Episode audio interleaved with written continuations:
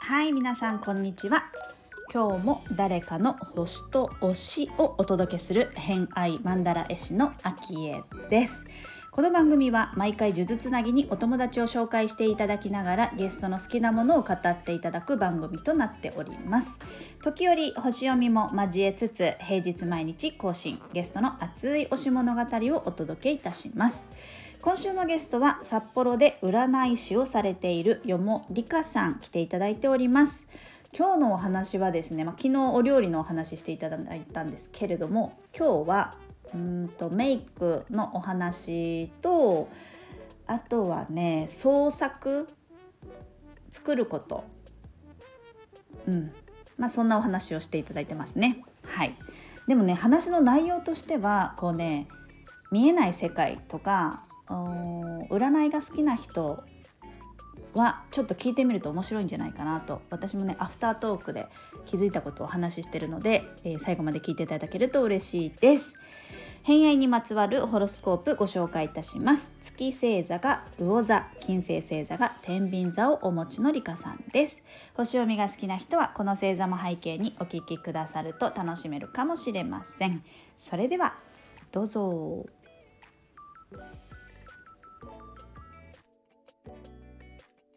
えっ、ー、とですね、メイクも好き。そうですね。もともと好きなんですけど、うん、最近また、ここ半年ぐらいで自分の中で再ブレイクしてますね。え、なんでここ半年で再ブレイクが起こったきっかけがあるんですか？あの、今、美容系、まあ、YouTuber というか、もともとすごいヘアメイクアーティストの方がいて、小田切ヒロさんっていう男性がいるんですけど。大嫌いです。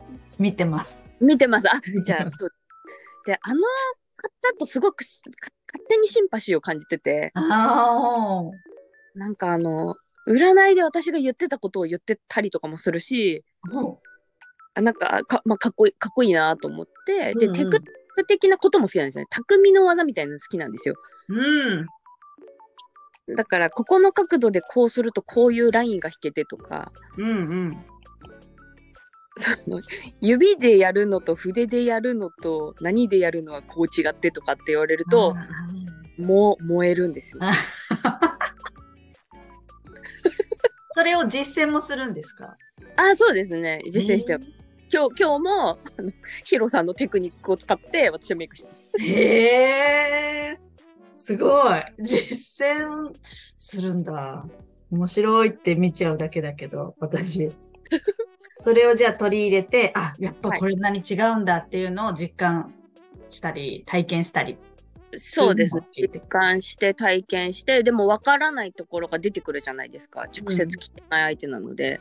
うん、なので、もともとお知り合いだった方のところにヘアメイクまあ、習いに行くっていうかしてもらいに行って、えー、もう技っていうかその筆の当たりとか角度を見て、確かに当たりとか角度は違うかもですね。自己流とプロは。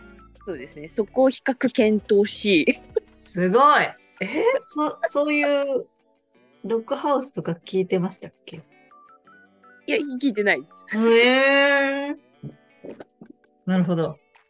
それでなんか仕上がる作品を作ることも好きなんですよね。うんうんうんうんうんうん。作品を欲しいわけじゃなくて作ることが好きなので、うん、なので今ヘアメイクしてもらって写真撮るのにハマってます。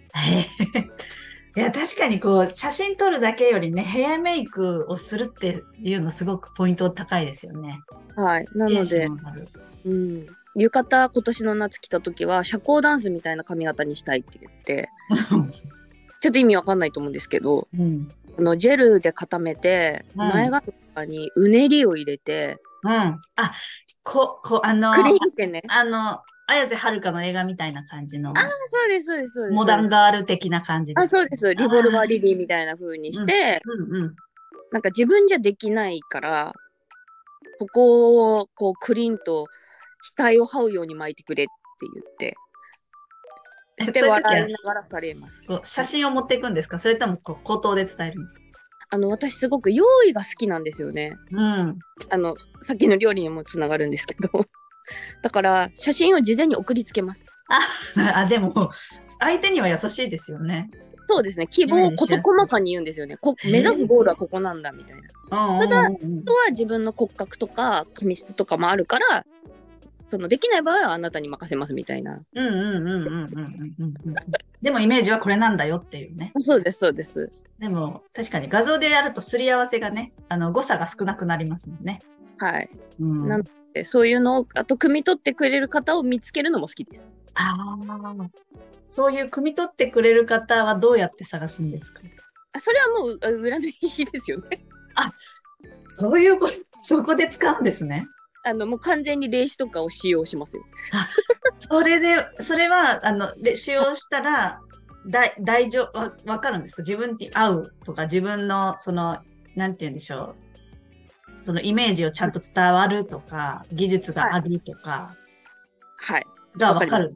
はい。それは強いですね。で、占って、この人にこういうのをオーダーしたら分かってくれるかもわかるんで。うん。そ ういう使い方もありますね。なんか、それこそ星読みだけだとやっぱね、生年月日とかが必要じゃないですか。はい、でも、霊視はそれはね。はい。まあ、霊視とかカードとかペンデュラムとか、そういう。はい、そうですね。まあじゃあ、一般的なというか、こう、霊視がまあ、できないっていうか その方は、やっぱカードあたりがあれですかね。そういう時に。そうですね。カードとか、はい。おみくじとか引いたらいいんじゃないかなっておみくじね、いいかもしれない。はい、100円できる。あみだくじを自分で作るとかでもいいですか？ああ、まあそうですね。そうですね。まあ、それで自分が外れても許せない。そうですね。確かに。でもまあ自分が納得すればね、いい、いい、いいですもんね。そうか。でもそれは強いなそうか。そういう意味でそこを鍛える、鍛えるっていうのもありなんじゃないだろうかって、ちょっと思い始めました、今、一瞬。はい。私はそう思います。み、みんなできると思ってるので。ああ、そうか、そうか。はい。そうですね。そうか、そんな使い方を皆さんもぜひしてみてください。はい、ぜひしてください。そうですね。いろいろ情報にやっぱりこう書かれてる口コミとか見がちですけど、はい。そこではなく、自分をちょっと信じるところから始めてみるのはいいかもしれないですね。そうですね。あ、でも私もお客様に直感で選びましたってよく言われます。へえ。もちろん紹介もあるけれども、なんかまあ、ネットとかも見ていたら、なんでですかって聞くようにはしてるんですよね。うん、そしたら、なんかピンときたんですって言われるから。通じ合ってますねって言ってたんですけど。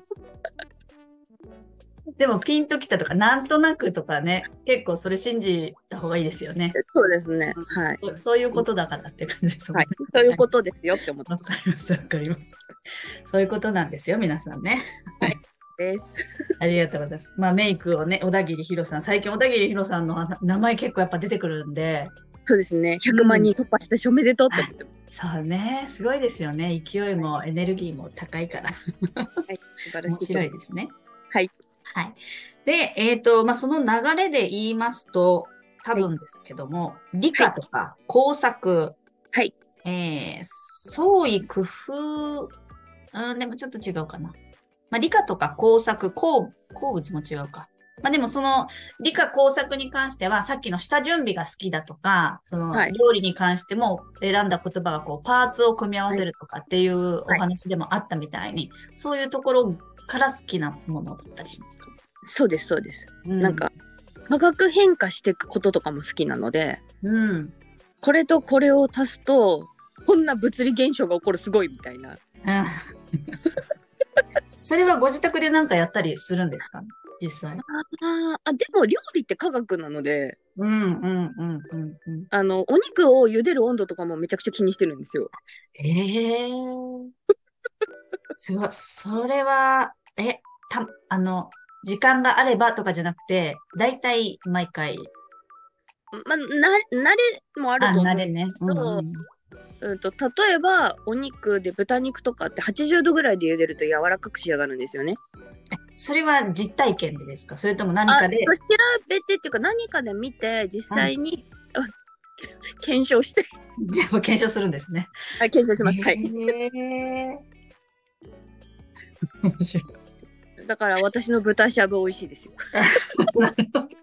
間違いない感じがすごいですね。はい。はい。あ圧が、圧を感じます。多分絶対間違いないって、すごい思います。わかる。食べなくてもわかりますね。はい。なるほど。工作っていうと何かも作ったりするんですか？あそうですね。あのー、切ったり貼ったりとかも好きだし、うん、あの粘土みたいなものも好きだし、うん、でもメイクもそれに近いと思うんですよね。絵を描くみたいなことと、うん、まあ、立体でも平面でも何かをデザインすることが好きなんですよね。へなんか脳内にはないんだけどこういう感じなんだよねっていうのがあってそれをアウトプットすることが好きです。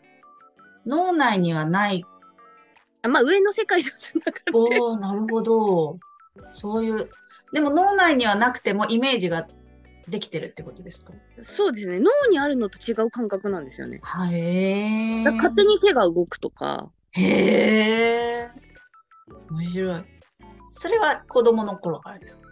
そうですね。言われたら子供の頃からですね。でもそのどこどこにイメージがあるってその時は認識してないんで大人になった今は上と脳内と別なので、うん、うん、ですね。確かに子供の頃ってみんなきっとねみんなそうだって思ってたりしそうですよね。そうですねみんな何でできないのって思ってることが。で大人になるにつれきっと人との違いとかがね分かったりなんかここでのことじゃないみたいみたいな感じ、ね、うん、そうです。するんです、ね、はい、はい、でもその脳内じゃないところからのイメージのものを作って、はい。それは、うんと、例えば粘土とかだと何かに使えるとかじゃないじゃないですか。はい。いらないんですよね。それどうするんですか？なので、私はパンを焼くことにしたんですよ。あ創作としてパンを。え？パンを焼いて食べれるじゃないですか。食べれる。素晴らしいと思って。え、こう、形はどうする？その形を作るってことですか？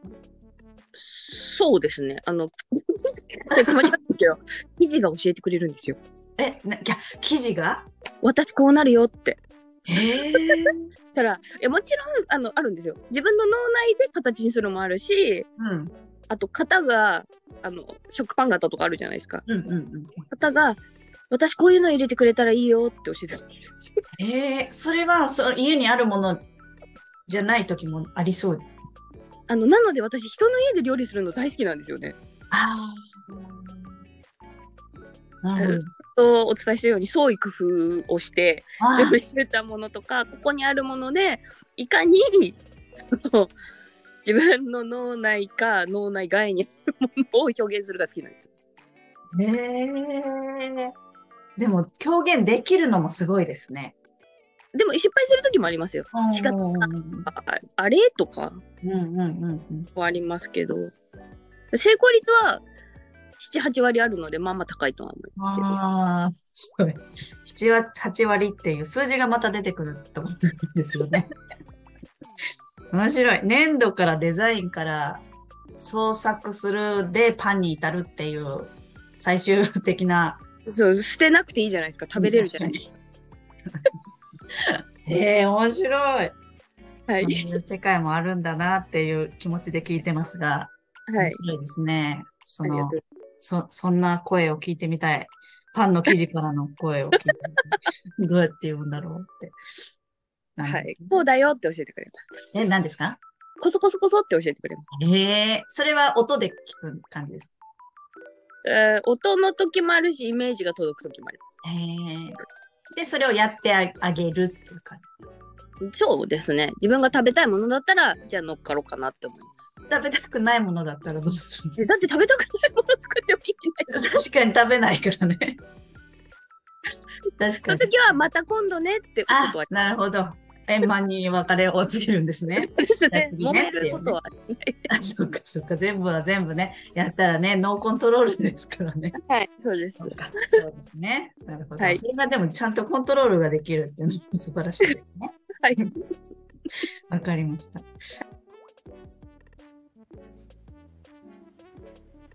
はいということで今回の「偏愛マンダラジオ」いかがだったでしょうか？